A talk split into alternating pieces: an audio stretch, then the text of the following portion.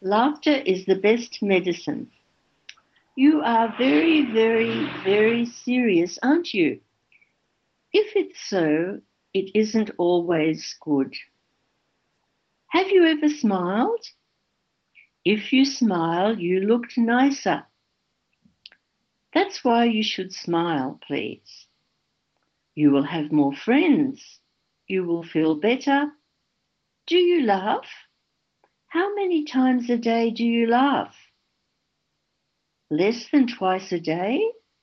Not much. Try again to laugh and you will be happier.